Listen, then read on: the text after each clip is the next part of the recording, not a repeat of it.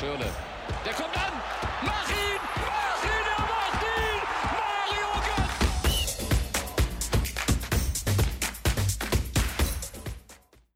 Hallo und herzlich willkommen zu einer neuen Ausgabe DFP, dem deutschen Fußball-Podcast. Auch in der englischen Woche sind wir natürlich wieder am Start und besprechen den 28. Spieltag der Fußball-Bundesliga.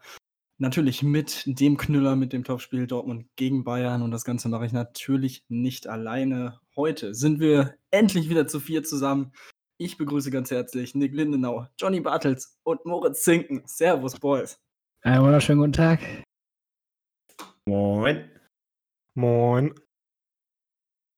Ja, und dann würde ich sagen, lass nicht lang schnacken und lass uns direkt reingehen in diesen Spieltag der, äh, wie man am Titel der Folge äh, durchaus erkennen kann, äh, ein paar Besonderheiten hatte. Zum einen die englische Spielweise, die an diesem Spieltag an den Tag gelegt wurde und natürlich die Meisterschaftsentscheidung, denn der deutsche Rekordmeister der FC Bayern München hat das Topspiel bei Borussia aus Dortmund mit 1 zu 0 gewonnen und ähm, man muss sagen, vor allem in der ersten Halbzeit war es ein tatsächlich sehr ansehnliches Spiel auf sehr hohem Niveau. Ähm, auch relativ ausgeglichen. Die Dortmunder haben wirklich stark gespielt in der ersten Viertelstunde, haben hochgepresst, den Bayern viel Druck gemacht, verpasst, so ein paar Chancen zu nutzen. Ähm, danach haben sich die Bayern dann gefunden, dieses typische Bayern-Spiel aufgezogen, viel Ballbesitz kontrolliert und ähm, ja, durch den Geniestreich, Fragezeichen, von Joshua Kimmich dann das Ding am Ende mit 1 zu 0 gewonnen. Ähm, Nick, fang doch mal an. Was hast du so gedacht über dieses Spiel, als du es verfolgt hast? Ähm, und natürlich über dieses Tor. Man kann natürlich sagen, Birki, sein Fehler, er ist noch dran mit den Fingerspitzen, aber das Ding musst du halt auch erstmal so machen. Ja, wir erinnern uns ja zum ersten Mal ähm, ganz kurz an die Tipps von letzter Woche. Keiner von uns hat richtig getippt, deswegen lassen wir das Thema auch direkt mal äh, beiseite. Genau. Aber, aber ich, aber ich, muss da direkt reingrätschen und sagen, ich war halt am nächsten dran. Ich habe 2-1 getippt, das ist immerhin schon mal die richtige Tendenz, ein Torunterschied. Also ich war am nächsten dran. Also das, ja, aber den, Nick hat, den, das nehme ich mit. Nick hat 1-0 getippt für die andere Mannschaft, also hatte er wenigstens die 1 richtig. Also die Ansätze sind da, Jungs. Diskussionsfähig, aber die Tipps haben wir auf jeden Fall abgeschlossen. Perfekt. Ähm, ja, zum Spiel war auf jeden Fall ein ansehnliches Spiel in der ersten Halbzeit, definitiv. Da gehe ich mit dir mit. Äh, ganz klarer Torfehler von Birki. Äh, hätte er anders gestanden, hätte er den vielleicht gehabt. Ähm, aber zu Joshua Kimmich, den muss man auch erstmal so mal machen. Ne? Also, das war schon ein Tor, da hast du gedacht, oder ab, der Junge, der, der Junge kann das.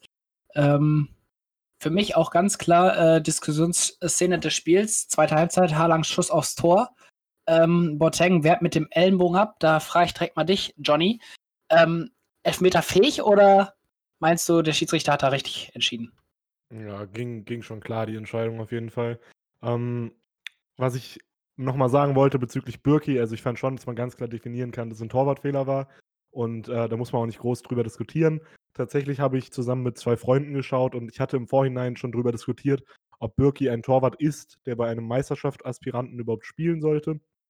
Und äh, da hatte ich auch ganz klar schon mein Statement darüber gebracht, dass, es, dass ich finde, dass es nicht der Fall ist dass es natürlich kein schlechter Torwart ist, aber wenn man natürlich mithalten will mit den ganz Großen, vor allem auch europäisch, dann reicht ein Roman Bürki einfach nicht. Und dann sollte man auch mal drüber nachdenken, sich auf der Position sich zu verstärken, statt den tausendsten offensiven Mittelfeldspieler zu holen, weil daran liegt es am Ende des Tages meistens nicht bei Dortmund.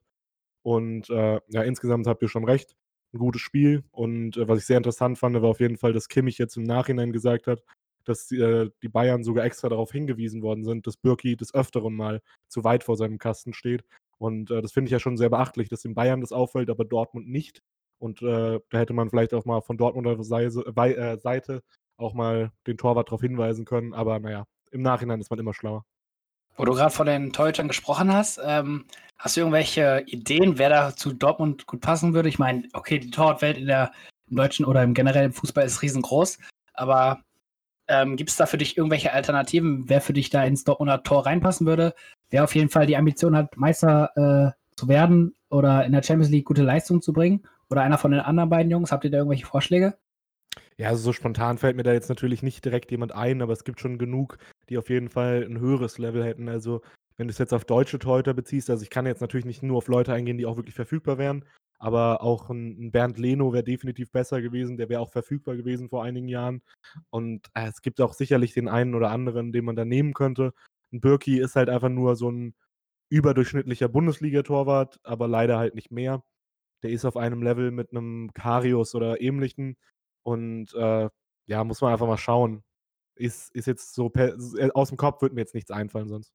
Ja, ich sehe es ähnlich. Also ähm, mir wird jetzt ehrlich gesagt spontan auch keiner einfallen. Ähm, aber ja, generell, also die Dortmunder finde ich sowohl auf der Trainerposition als auch auf der Torwartposition. Es ist ja, also ist es seit Jahren der Fall, dass man da einfach nicht meisterschaftsfähig ist. Das hat Favre in diesem Spiel auch nochmal wieder bewiesen. Ähm, um nochmal auf den Elfmeter zurückzukommen, ich finde, ähm, es ist ein. Also man kann ihn auf jeden Fall geben. Ähm, man hätte sich nicht beschweren dürfen auf Bayern Seite. Ähm, ob es Absicht war oder nicht, spielt am Ende keine Rolle. Er stützt sich ab, er vergrößert seine Körperfläche und der Ball wäre mal mindestens aufs Tor gekommen. Was mich halt gewundert hat, ist, dass der ähm, VAR gar nicht eingegriffen hat. Ähm, natürlich, ich glaube, die Dortmunder Ecke danach wurde auch relativ schnell ausgeführt, was natürlich dann dumm ist von Dortmund.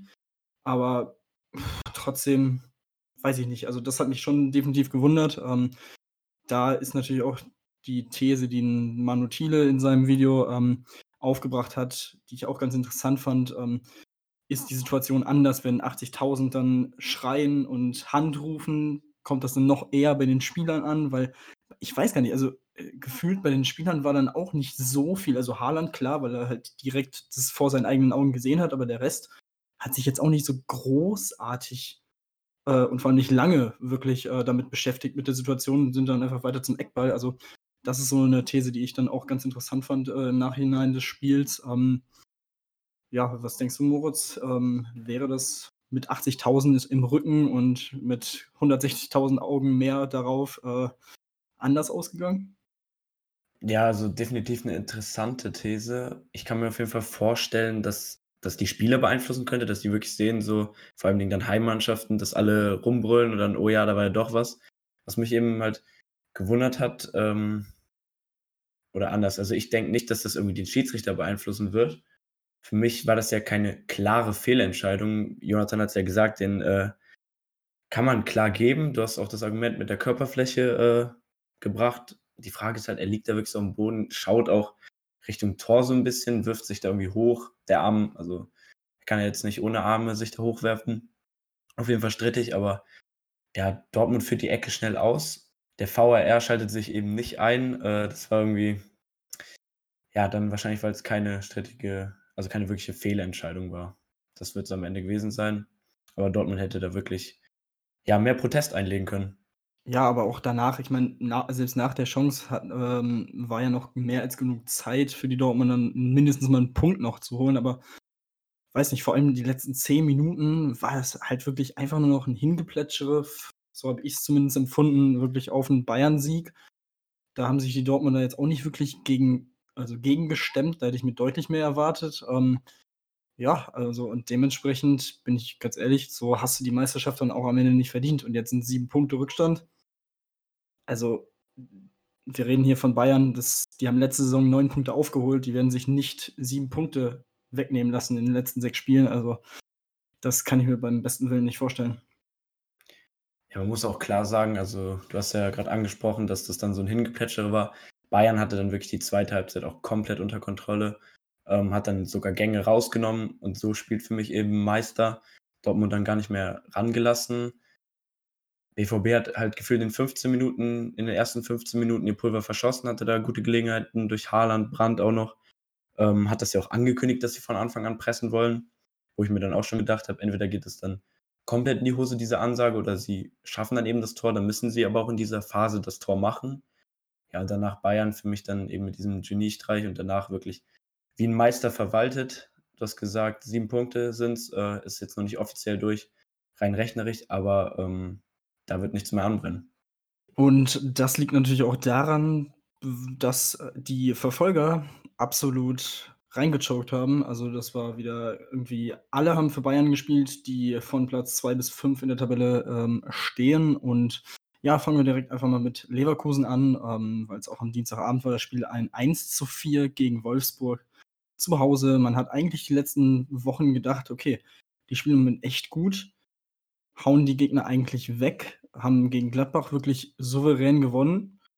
Wenn die jetzt einen Lauf bekommen, Dortmund vielleicht einen Punkt holt gegen München, dann könnte das vielleicht sogar für Leverkusen noch was werden. Aber ja, Pustekuchen, ähm, also das war wirklich eine Nichtleistung, das war gar nichts. Ähm, nun muss man natürlich sehen, sie haben jetzt wirklich das erste Mal seit ähm, vielen, vielen Spielen wirklich eine miserable Leistung gebracht. Ähm, dazu gegen den Tabellen Sechsten kann das natürlich mal passieren. Aber ja, es ist natürlich ein, schon ein Rückschlag. Sind jetzt auch wieder auf Platz 5 in der Tabelle zurückgerutscht hinter die Gladbacher. Also ja, für die Leverkusen auf jeden Fall wirklich ein trister Dienstagabend gewesen. Ähm, ja, also keine Ahnung, wie sie sich jetzt da fangen, ist natürlich weiterhin alles offen, was äh, Platz 2 bis 4 angeht. Das ist natürlich das einzig Positive, was sie dann aus dieser aus diesem Abend mitnehmen können, aber trotzdem, also ja, wirklich sehr, sehr bittere Leistung. Ja, also dem gibt es wohl nicht wirklich viel hinzuzufügen. Ähm, was, ich, was mir nochmal aufgefallen ist, als ich die Statistiken durchgeschaut habe bei dem Spiel, ist, dass äh, Leverkusen fast 70% Ballbesitz hat, obwohl sie 1 zu 4 verlieren. Das ist schon ziemlich beachtlich. Und insgesamt haben sie schon äh, auch per se in anderen Statistiken die Nase vorn. Also 12 zu 6 Ecken auch. Äh, also sie haben jetzt nicht extrem schlecht gespielt. Irgendwie hat es dann nicht richtig geklappt auf jeden Fall. Aber ist natürlich schon eine herbe Enttäuschung. Also 4-1 ist äh, deutlich zu hoch und ist auch absolut nicht der Anspruch von Leverkusen, vor allem weil sie in den letzten Wochen so grandios gespielt haben. Aber naja, dann müssen sie jetzt äh, halt mal weitermachen, mal schauen, ob sie es noch schaffen in die Champions League. Es wäre ihnen auf jeden Fall zu wünschen, denn ob Ben Harvards bleibt bei einem Verein, der nur in der Europa League spielt, ist dann auch wieder so eine Sache. Und äh, ja, aber irgendwie ist es auch so ein bisschen typisch Leverkusen, dass sie dann nicht äh, ihre Form halten können und auch ein bisschen typisch für den Trainer Peter Bosch, aber naja, wir müssen mal weiterschauen. Jetzt am nächsten Spieltag geht es gegen Freiburg. Da kann man auf jeden Fall wieder drei Punkte mitnehmen. Davon sollte man eigentlich ausgehen, ähm, wobei die Freiburger natürlich immer ein unangenehmer Gegner sind. Das haben die Leipziger ja auch schon erlebt in den letzten Wochen. Ähm, ja, und nicht der Anspruch, äh, du hast es gerade angesprochen, äh, Johnny, ähm, das kann man auch zum Spiel der Gladbacher sagen, in Bremen 0 zu 0 und man muss am Ende wirklich sagen, sie hatten Glück, dass sie da noch einen Punkt mit nach Hause nehmen. Also, das war wirklich auch einfach schlecht. Also, ja, Bremen hat sich äh, zumindest jetzt wieder ein bisschen gefangen, haben gewonnen, aber ähm, also gegen den Tabellen 17 sollte man dann schon gewinnen, wenn man in die Champions League will. Also ja, auch hier das Positive, man hat einen Platz gut gemacht in der Tabelle, ist wieder Vierter, ist wieder auf dem Champions League Platz, zwei Tore in der Differenz vor Leverkusen. Aber also, was war das, Moritz? Äh, konntest du es fassen, dass die Bremer eigentlich hier die bessere Mannschaft waren? Ja, natürlich. Also, das angesprochen, Bremen mit Rückenwind. Natürlich äh, muss, man, muss man das definitiv von Gladbacher Seite gewinnen. Ja, ist jetzt so ein bisschen typisch, dass die Mannschaften da jetzt so herumdümpeln im Kampf um Platz 2 bis 4. Ja, also wird man jetzt sehen, wie das dann so weitergeht. Auf jeden Fall wird die Lücke dann zwischen Bayern und Platz 2 dann höchstwahrscheinlich noch größer werden. Also kann ich mir vorstellen. Aber Bremen wirklich, äh, mehr ist da nicht zu sagen. Die, die hätten das sogar gewinnen können. Dann wären sie bis auf äh, zwei Punkte noch an Platz 16 dran. Das wäre auch eine Sache gewesen. Ähm, auf Düsseldorf gehen wir ja gleich noch ein. Die haben ja dann den Abstand auch noch vergrößern können. Also ja, ein bisschen bitter für Bremen, dass sie da dann nicht noch sogar den Sieg mitnehmen. Das könnte ordentlich wehtun. Und einen glücklichen Punkt konnten auch die Leipziger einfahren gegen die Hertha aus Berlin am Ende ein 2 zu 2. Obwohl sie ähm, einen Teil des Spiels in Unterzahl spielen mussten, profitieren sie am Ende davon, dass Rüne Jahrstein ein absolutes Slapstick-Eigentor fabriziert hat, äh, das man so auch selten sieht. Ähm, natürlich bitter für die Hertha, die aber natürlich trotzdem weiterhin unter Labadia ungeschlagen bleiben und auch auf Platz 10 in der Tabelle klettern. Ähm, ja, auch hier für die Leipziger, man hat dadurch die Chance verpasst, ähm, punktemäßig mit Dortmund gleichzuziehen und sie dann aufgrund der besseren Tordifferenz zu überholen. Das ist natürlich auch bitter und ähm, auch hier muss man sagen, wirklich ein Fortschritt sieht man in den letzten Wochen bei Leipzig nicht. Und da ist halt irgendwie auch die Frage, warum? Also, ähm, klar, man hat jetzt, also die Hertha unter Labadier ist jetzt sicherlich kein Gegner, den du mal ebenso schlägst, aber trotzdem sollte es schon der Anspruch sein, ähm, sie zu schlagen und auch das 2 zu 2 ist ja komplett unnötig entstanden. Also äh, Kunja da so zu faulen und dann der Elfmeter von Piontek dann ganz entspannt eingeschoben. Ähm, ja, kann man auch verhindern. Natürlich, man muss auch wie immer wieder sich ins Gedächtnis rufen, dass sie die, den vermeintlich einfachsten ähm, Restspielplan jetzt noch haben. Ähm, jetzt geht es nach Köln, danach gegen Paderborn. Ähm, Düsseldorf und Augsburg sind auch noch mit dabei, nur Dortmund als großer Brocken.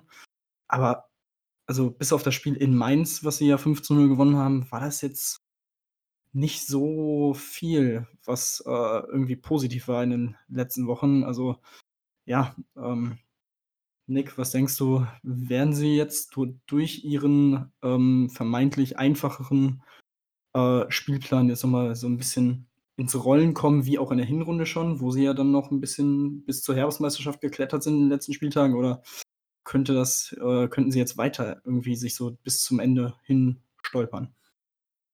Werden ist immer so eine Sache, ne? Also aus Leipziger Sicht musst du eigentlich ähm, die nächsten Spiele gewinnen, ähm, damit du da auch noch dran bleibst und ähm, die Champions League Plätze mit abstaubst, um ähm, aufgrund der aktuellen Corona-Krise ähm, die Gelder mitzunehmen, die äh, aktuell ja extrem wichtig sind. Ähm, ja, auch wenn du da oben drin bist in der Tabelle ähm, und dann 2 zu 1 gegen ein Mittelfeldteam äh, aus der Bundesliga führst, dann solltest du schon äh, die Ambition haben, dieses, äh, diesen drei Punkte mit nach Hause zu nehmen. Ähm, das ist das, was Leipzig eventuell, glaube ich, auch noch fehlt. Also diese Durchsetzungskraft. Du hast zwar einen Patrick Schick, der auf jeden Fall eine gute Entwicklung in Leipzig äh, durchlebt, der sich sehr, sehr gut dort, oh, dort bei Timo Werner und Pausen wohlfühlt ähm, und eine starke Rolle bei Leipzig jetzt auch mittlerweile spielt. Ähm, aber da sollte man auf jeden Fall noch dran anknüpfen, dass man dann noch die eventuell defensive Leistungen stärkt und dann in so einem Spiel auch die drei Punkte mit nach Hause nimmt. Das sehe ich definitiv sehr ähnlich. Ähm, ja, wird man sehen, wie sie sich jetzt schlagen gegen diese vermeintlich einfacheren Gegner. Ähm, und ja, dann würde ich sagen, haben wir die Top 5 mal wieder abgearbeitet und ähm, ja, den sechsten Wolfsburg hatten wir jetzt auch schon drin mit dem 4 zu 1 in Leverkusen, haben sie ihren Platz da gefestigt und jetzt drei Punkte Vorsprung auf Platz 7. Ähm, zu dem Spiel der Hoffenheimer kommen wir dann später noch, wenn wir auch über die Platzverweise reden. Ähm, und deswegen würde ich sagen, gehen wir doch erstmal ja, wieder ins Mittelfeld der Tabelle, muss man jetzt mittlerweile schon sagen. Äh, der FC Schalke 04 setzt seine Krise fort und verliert nach 1 zu 0 Führung mit 1 zu 2 bei der Fortuna aus Düsseldorf. Und man muss dazu sagen, sie haben halt auch ein wirklich miserables Spiel abgeliefert. Das war statistisch gesehen das lächerlichste, was ich jetzt seit langem gesehen habe. Also, ey, unfassbar. Also, allein äh, zwischenzeitlich gab es mal die ähm, Ballbesitzstatistik von 74 zu 26 Prozent für Düsseldorf beim Tabellen 16. Uff das, das tut auf jeden Fall weh. Aber ich nehme mich da jetzt auch wieder, so wie am Sonntag, äh, raus und lass einfach die Schalke-Fans reden. Moritz, will zu Beginn. Du schaust schon sehr bedröppelt in die Kamera. Ähm, erzähl uns von deinem Leid. Ja, ich muss auf jeden Fall aufpassen, dass ich jetzt hier nicht in Tränen ausbreche. Ähm, ja, also wirklich eine miserable Situation. Du hast es angesprochen, also die Rückrunde läuft gar nichts. Man ist auf Platz 18 in der Rückrundentabelle, das schlechteste Team mit Abstand. Die Performance war wirklich, also wirklich gar nichts gegen Düsseldorf. Wagner dann auch nachher im Interview mit der Entschuldigung, dass man jetzt wohl nicht anders spielen könnte in der jetzigen Situation mit dem, äh, mit dem Kader, dass man eben ja jetzt nicht diese Spielidee durchsetzen könnte, die man ursprünglich hätte mit Ballbesitz. Das ist auf jeden Fall sehr lächerlich für ein Mittelfeldteam oder sogar ein Team mit Europa League-Ambitionen. Äh, oder die Fans haben ja sogar gefühlt Ambitionen von der Champions League. Also das ist wirklich äh, lächerlich, wenn man dann vor die Mikros treten muss und sagen muss, ja, sorry, wir können hier gegen den Tabellen 16. nicht unser Spiel aufzwingen, äh, die zwingen uns das Spiel auf. Und dann geht man ja sogar noch wirklich glücklich nach einem Standard endlich nochmal in Führung durch West McKenney mit einem schönen Flugkopfball. Und dann könnte man ja denken, ja, jetzt sind, ist der Banner nochmal gebrochen. Jetzt könnte da vielleicht nochmal so eine Euphorie aufkommen. Aber nein, Schalke kann einfach nach einem Tor nicht weiterspielen, beziehungsweise sie haben ja auch vorher nicht weit, also nicht wirklich Fußball gespielt. Ja, und dann Düsseldorf eben endlich mal, muss man sagen, auch belohnt ähm, dafür, dass sie ja so viele Punkte immer noch aus der Hand geben in der Schlussphase. wenn sie Angst kriegen, aber gegen Schalke hat es dann mal geklappt. Nick, ich denke mal, du wirst meine Meinung teilen. Ich hoffe, du brichst nicht in Tränen aus, wenn du jetzt über Schalke redest. Äh, nicht nur teilen, auch vertreten. Also, ja, Tränen, nee, nee. Also, dafür ist noch zu früh. Also, ich glaube, wenn da noch andere weitere Spieler kommen und die noch schlimmer ähm, werden sollten, dann kann man, glaube ich, einen Taschentuchberg anhäufen. Nein, Quatsch. Ähm, ja, miserable Leistung, ihr habt es schon angesprochen. Ähm, da frage ich mich auch einfach, äh, was Wagners Konzept in diesem Spiel war. Also, ich frage mich halt auch, was, also wofür hat man Ahmed Kutucu jetzt? Ich bin ehrlich, das ist ein echt klasse Stürmer, den man eigentlich, finde ich, öfter spielen lassen sollte, der eine gute Bilanz hat, wenn er reinkommt. Ähm, aber wo wir auch gerade von Stürmer reden, dann kannst du auch eigentlich direkt jetzt noch einen Dennis Dickmeyer ver ver verpflichten, der jetzt geschafft hat, nach 24.324 Spielminuten zu treffen. Ähm, äh, Grüße gehen raus an Dennis Dickmeyer. Ähm, auf jeden Fall verdient oder bin glücklich darüber, dass er auch mal getroffen hat. Das ist ja jetzt eine äh, schöne Story nebenbei, aber ja, solche Spieler könnte man dann verpflichten. Nein, Spaß. Ähm, also, Schalke muss auf jeden Fall die nächsten Spiele die Kurve kriegen, sonst, ähm, ja, es sind zwar noch zehn Punkte bis nach bis zu Düsseldorf, aber ja, wenn die unteren Vereine jetzt die Punkte holen, äh, dann ähm, ist man nicht mehr auf dem Mount Everest, sondern geht man auf die Zugspitze runter. Ja, hast auf jeden Fall ein paar schöne Anekdoten mit reingebracht. Ja, die Frage, die ich jetzt einfach auch mal dann an die Nicht-Schalke-Fans, die vielleicht noch objektiver sind, Tim und äh, Jonathan, was sagt ihr dazu? Seht ihr irgendeinen Trend? Also sagt mir irgendwas Schönes. Kann Schalke da irgendwie wenigstens, sag ich mal, Platz 7 bis 9 halten? Ähm, spricht da irgendwas für Schalke? Jetzt geht es gegen Bremen, die jetzt wirklich auch auf einem ähm, guten Weg sind. Sagt mir irgendwas, warum sollte Schalke nicht gegen die auch verlieren? Ja, du hast ja schon absolut recht. Also einen Grund, warum sie jetzt gewinnen sollten, gibt es jetzt nicht unbedingt, aber ähm, also viel schlechter können sie ja nicht mehr spielen. Kann ja nur noch besser werden, so in etwa. Und ich meine, gegen, jetzt hat man mit Bremen und Union Berlin noch zwei Aufbaugegner und äh, wenn man beides gewinnt, dann hat man wieder genug Selbstvertrauen, um in den Endspurt zu gehen. Wenn man natürlich beides verliert, dann gehe ich auch davon aus, dass man auch gegen jemanden wie Leverkusen, Frankfurt, Wolfsburg oder Freiburg auch mal gut und gerne verlieren kann. Und äh, ja, aber ich sag mal, ihr habt 37 Punkte, absteigen werdet ihr nicht mehr. Immerhin das. Ihr hattet, glaube ich, aber auch, äh, du hast ja schon richtig gesagt, also in der Rückrunde läuft es ja gar nicht, in der Hinrunde am Ende aber auch schon nicht mehr. Ich glaube, ihr hattet 26 Punkte oder sowas schon am 14. Spieltag. Also das zeigt schon, wie unfassbar schlecht es läuft seitdem. Und äh, ja, allein auch so die Tatsache, dass Suat Serda mit sieben Toren euer Top-Stürmer, also, nicht euer Top-Stürmer, sondern Top-Torschütze ist, der bei Mainz 05 nicht mal wirklich herausragend war und jetzt euer bester Spieler ist, ist halt auch ein absolutes Armutszeugnis. Und äh, keine Ahnung, also es funktioniert ja vorne und hinten nicht. Ich weiß auch nicht. Irgendwie. Man muss aber auch mal, finde ich, anerkennen, dass Schalke auch einfach nicht den Top-Kader hat und auch nicht so einen Kader hat, der in die Europa League gehört. Also ein Sané oder so, das sind ja schon keine schlechten Spieler, aber auch nicht sonderlich herausragend. Also, wie gesagt, ich finde auch Suat Serda jetzt nicht nationalmannschaftsreif oder ähnliches. Und äh, ein Kutucu meintet ihr ja jetzt, ja, ist, ist okay. Mal schauen, ob er, wenn er als Stammspieler spielt, auch da noch irgendwas herausholt.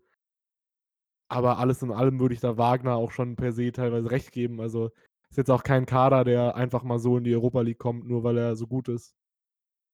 Ja, und ich kann dir leider auch nicht viel Positives sagen. Also, ähm, es würde mich ehrlich gesagt nicht wundern, wenn man am Ende 16 Spiele ohne Sieg, äh, mit 16 Spielen ohne Sieg aus der Saison geht. Ähm, das, also ohne Scheiß, äh, es ist.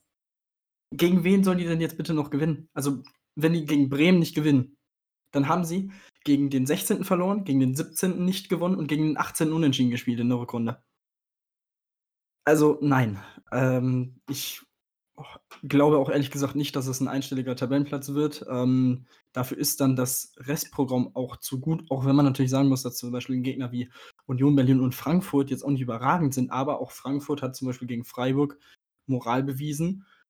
Ähm, das ist auch immer unangenehm. Die sind einfach unange unangenehme Gegner und ich kann es mir halt im Moment echt nicht vorstellen. Ähm, und keine Ahnung, also ich bin immer noch der Meinung, ähm, das sehe ich ähnlich wie Johnny, das ist einfach kein Kader, der in die Top 6 gehört. Mit viel Glück wirst du Siebter, weil halt Wagner kein schlechter Trainer ist, aber auch der kann halt nicht viel machen, wenn dann auch noch ein paar Spieler verletzt sind. Oder du einfach keinen Stürmer hast, der Tore schießt. Du hast wirklich keinen. Und den einzigen, der eventuell das Potenzial dafür hätte, den lässt er dann nicht spielen. Das ist halt so das Einzige, was ich ihm so ankreiden würde, dass er halt Kutucin, probier es doch aus. Du hast Burgstaller doch jetzt genug Chancen gegeben, er hat er zu tausendmal nicht genutzt. Und stattdessen wechselst du in der äh, Schlussphase so, dass am Ende ein Sané, nur weil er, was weiß ich, 1,95 groß ist, da vorne rumsteht wie der letzte Schlachsige, wie ein Per Mertesacker in seinen besten Zeiten, äh, nur um da die Bälle abzufangen. Das ist doch auch gegen den 16. Also, sorry, das ist einfach nur bitter. Ich, ich sage einfach nur bitter. Ähm, wie gesagt, ich sehe nicht viel, was für Schalke spricht in den nächsten sechs Spieltagen, aber hey, wer weiß, also wer hätte bei anderen Mannschaften gedacht, dass sie sich noch fangen? Das ist das einzige Positive.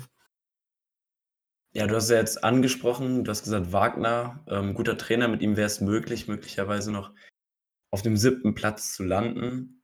Trotzdem habe ich so das Gefühl, wenn es jetzt eben noch so weitergeht, zum Beispiel gegen Bremen, ich denke schon, dass er bis zum Ende der Saison bleiben wird. Wir haben in der letzten Episode alle gesagt, dass wir finden, dass ähm, Schalke an ihm festhalten sollte, weil es auch keine bessere Alternative gäbe. Und ihr habt ja auch jetzt gesagt, dass es teilweise am Kader liegt. Die Frage ist halt, wie wird das dann von Schalke nach außen kommuniziert?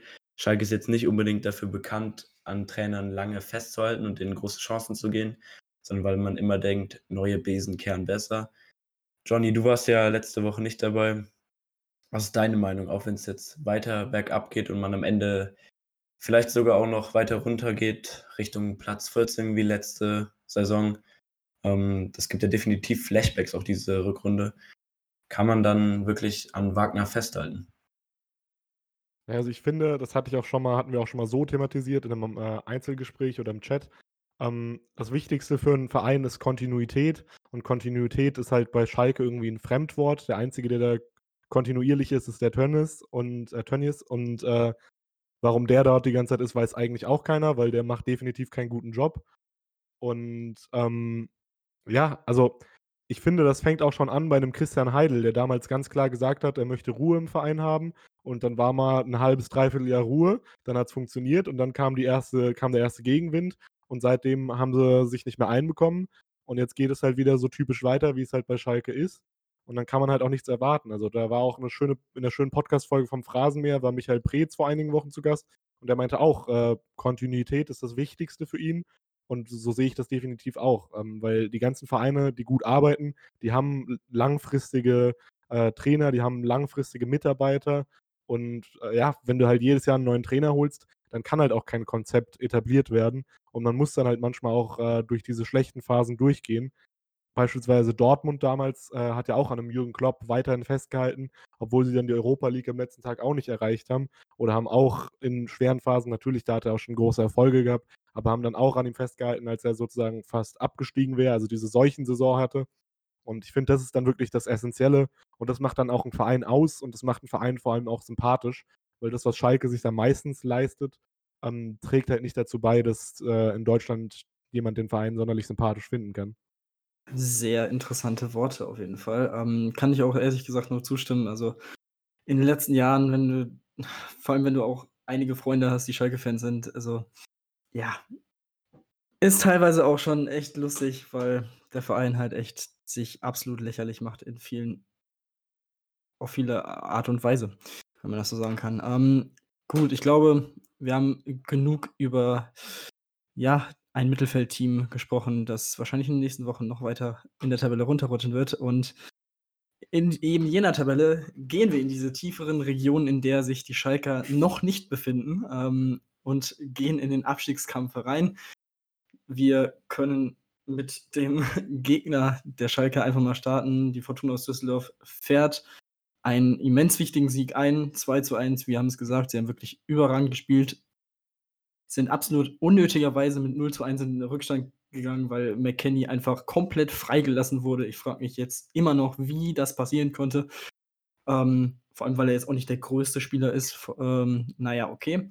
Sie haben das Spiel gedreht, sie haben die letzten Minuten endlich mal überstanden, anders als am Sonntag in Köln, haben das Ding über die Ziellinie gebracht und so den Vorsprung auf Bremen auf fünf Punkte ausgebaut, ähm, auf Platz 17, die natürlich noch ein Spiel weniger haben gegen die Eintracht aus Frankfurt. Ähm, ja, wie gesagt, Bremen hatten wir ja schon vorhin angesprochen mit dem 0 zu 0 gegen Gladbach. Also für die Düsseldorfer, wie gesagt, sehr wichtig nach hinten, aber auch auf die Mannschaften, die vor ihnen stehen, denn ähm, sowohl Augsburg konnte nur 0 zu 0 gegen Paderborn spielen und Union Berlin als 13. ein 1 zu 1 gegen Mainz 05, die jetzt als 15. nur noch einen Punkt Vorsprung haben. Johnny, was war da los? Was wäre mehr drin gewesen für die Mainzer oder sagst du, das 1-1 war schon so okay? Ja, also ähm, da, das sind zwei Dinge auf jeden Fall. Also da wäre definitiv mehr drin gewesen, weil ähm, Mainz 05 hat 1-0 geführt. Dann kommt so ein unnötiges 1-1, weil die Mainzer typisch wie immer aufgehört haben, nach einer Führung Fußball zu spielen und sich dachten, okay, wir, wir sind Bayern München, wir können es jetzt verwalten. Das funktioniert natürlich nicht, wenn man die zweite oder sogar die schlechteste Defensive der ganzen Liga hat. Das ist wieder absolut schwachsinnig gewesen. Ähm, Union Berlin macht dann komplett verdient den Ausgleichstreffer. Und äh, dann kriegen sie auch noch eine rote Karte. Man denkt, okay, jetzt könnten die Mainzer diesen Vorteil ausspielen. Dann haben sie aber irgendwie komplett verlernt, wie man Fußball spielt. Haben eigentlich 45 Minuten lang immer von hinten den Ball einfach hoch nach oben geschlagen. Das hat dann immer dazu geführt, dass Mainz 05 jedes Mal den Ball hoch nach oben geschlagen hat. Jedes Mal ein Union Berlin-Spieler den Ball gewonnen hat, versucht hat, ein Spiel aufzubauen. Dann hat meistens der Mainz 05-Verteidiger den Ball wieder abgenommen. Und dann ging es immer so in der Dauerschleife weiter für 45 Minuten. Es war wirklich unerträglich. Es kamen fast gar keine Chancen dabei rum. Das Einzige, was eigentlich passierte, sind halt irgendwelche Zufallssachen gewesen. Mainz 05 hat mit sage und schreibe drei nominellen Stürmern gespielt äh, in der Startelf. Trotzdem hat nichts funktioniert.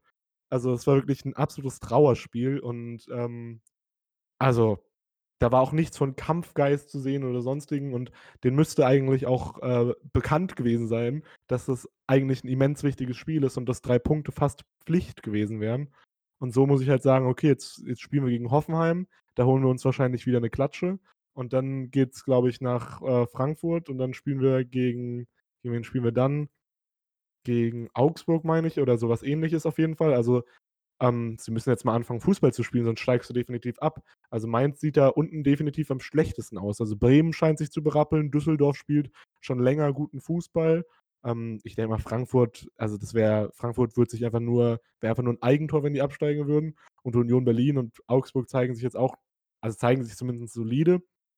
Und da muss ich sagen, momentan hätte mein Verein, die Mainzer, hätten es definitiv verdient abzusteigen, weil wenn du so spielst, dann keine Ahnung. Also, da war keine Qualität auf dem Platz, nichts. Nichts, wirklich nichts. Da stimme ich dir auf jeden Fall zu. Ähm, kurze Nachfrage noch an dich. Du hast ja gesagt, da war nichts.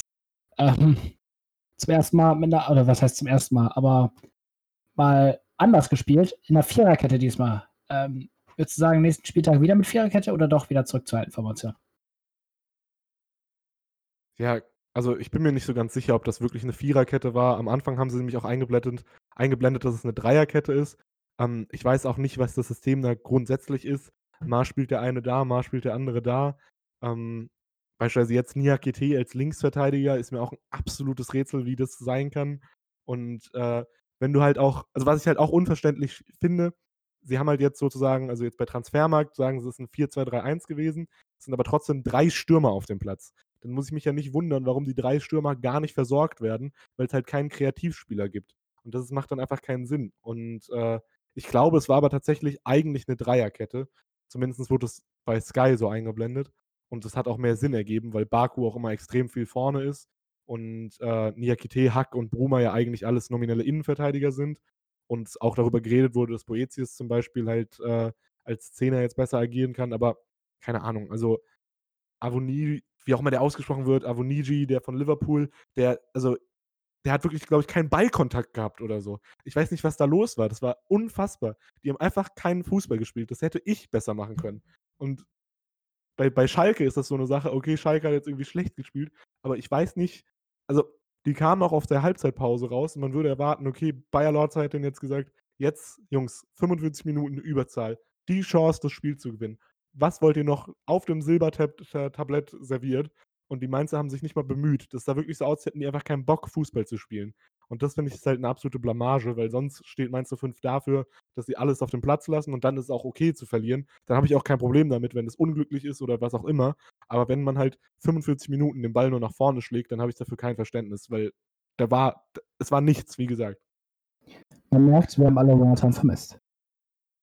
Das auf jeden Fall, ähm, ja, hört sich tatsächlich nicht wirklich äh, positiv an, ähnlich wie bei Schalke. Nur das Problem ist, dass Mainz nun mal nur einen Punkt auf die ähm, bedrohliche Zone hat. Und ja, du hast es gesagt, äh, die Düsseldorfer, wie gesagt, sie haben unter Rösler nur ein Spiel verloren. Und also der Trend spricht da tatsächlich eher für die Fortuna, auch wenn sie auch häufiger mal unglücklich agiert haben. Ähm, ja, ansonsten, wie gesagt, die Frankfurter hängen da weiterhin unten drin, haben jetzt wieder zwei Punkte auch auf Düsseldorf verloren, weil sie auch unentschieden gespielt haben gegen Freiburg ein 3 zu 3. Ähm, sind jetzt mit 29 Punkten 14. Dementsprechend ein Punkt vor den Mainzern und zwei Punkte vor Düsseldorf. Ähm, auch hier muss man sagen, hier hatte man auch Glück, dass man noch einen Punkt mitnimmt. Äh, man lag schon 1 zu 3 zurück, 20 Minuten vor Schluss. Ähm, auch obwohl sie gar nicht mal so schlecht gespielt haben. Also, sie waren eigentlich das deutlich bessere Team. Das war eigentlich absolut lächerlich, dass man mit zwei Toren hinten gelegen hat.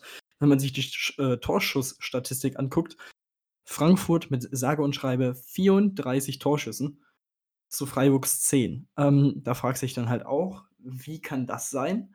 Vor allem, weil die Stürmer auf dem Platz oder die Offensivspieler der Frankfurter ja alle nicht schlecht sind per se. Ähm, auch die müssen tatsächlich aufpassen. Ähm, natürlich haben sie noch das ähm, Nachholspiel gegen Bremen in der Hand, aber das kann halt auch unentschieden ausgehen und dann bist du halt drei Punkte vor Düsseldorf. Das ist dann tatsächlich, die sind mittendrin im Abstiegskampf. Also Freddy Bobic, äh, ich bring's immer wieder auf, weil er meinte, nee, wir, wir rutschen da schon nicht rein. Mhm. Ja, sehen wir auf jeden Fall. Ähm, ja, dementsprechend äh, würde ich sagen, kommen wir noch auf einen weiteren Punkt, der an diesem Spieltag sehr auffällig war, und zwar, dass es eilige Platzverweise gab. Moritz, dieses als erstes so aufgefallen, ähm, was es immer wieder bei uns dann auch während der Konferenz im Chat aufgebracht. Ähm, ja, tatsächlich sehr verwirrend. Ähm, wir hatten es vorhin schon angesprochen bei den Mainzern, Robert Andrich mit einer gelb-roten Karte, bei Hoffenheim gegen Köln gab es zwei rote Karten, also okay, auch sehr interessant, wo die Hoffenheimer da auch irgendwie Glück hatten, am Ende 3-1 zu gewinnen. Ähm, Moritz, was war da los? Warum waren die denn so aggressiv drauf? Ja, also ich meine, der Titel verrät ja bei uns schon ein bisschen englische Woche, englische Spielweise. Ich weiß nicht, äh, was man sich dabei gedacht hat. Also generell Hoffenheim, Köln ja ein sehr hitziges, aber auch, finde ich, das beste Spiel des Spieltags mit gewesen. Also da war wirklich viel drin. Ähm, Köln hätte ja auch noch äh, drankommen können an Hoffenheim. Hätte Uth eben nicht diesen Elfmeter noch verschossen. Da merkt man dann eben, dass da doch noch ein bisschen Schalker in ihm drin, in ihm drin steckt. Ja, aber sonst äh, die roten Karten äh, von Borno auf jeden Fall absolut unnötig. Da dann einfach so auf die Wade gestiegen. Also, das waren teilweise rote Karten. Da habe ich einfach nur gedacht, warum? Also, ich habe jetzt keine Erklärung dafür. Gibt es auch nicht, aber ja, eben vier rote Karten, glaube ich, an diesem Spieltag.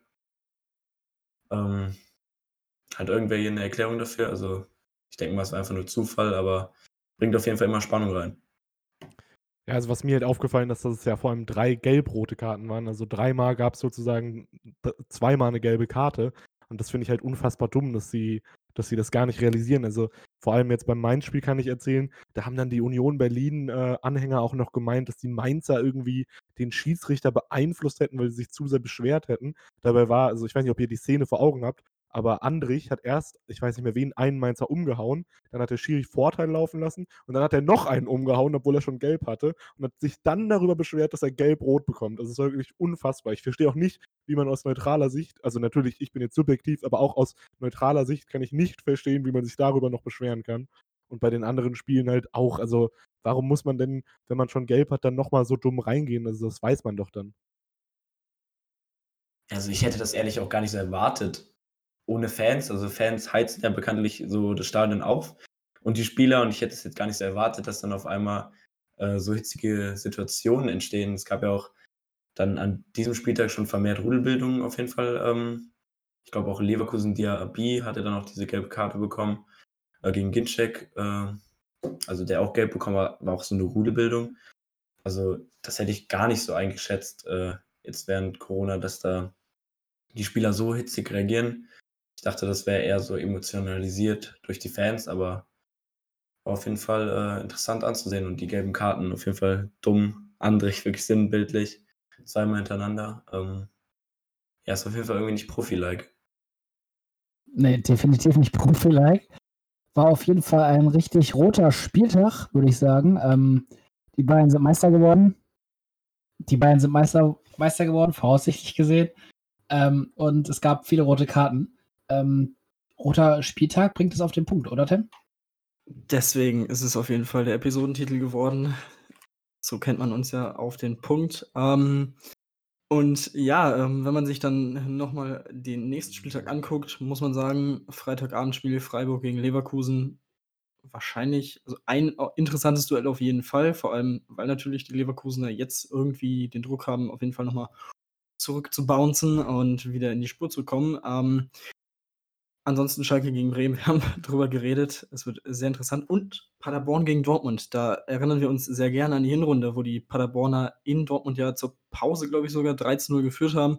Das Ding am Ende noch 3-3 ausgegangen ist. Also mal gucken, was da am Sonntagabend passiert. Und wir haben natürlich auch noch ein Montagabendspiel Köln gegen Leipzig. Auch das dürfte sehr, sehr interessant werden. Ähm, also wieder einiges zu bereden. Ähm, nächste Woche Mittwoch dann übrigens das Nachholspiel Bremen gegen Frankfurt.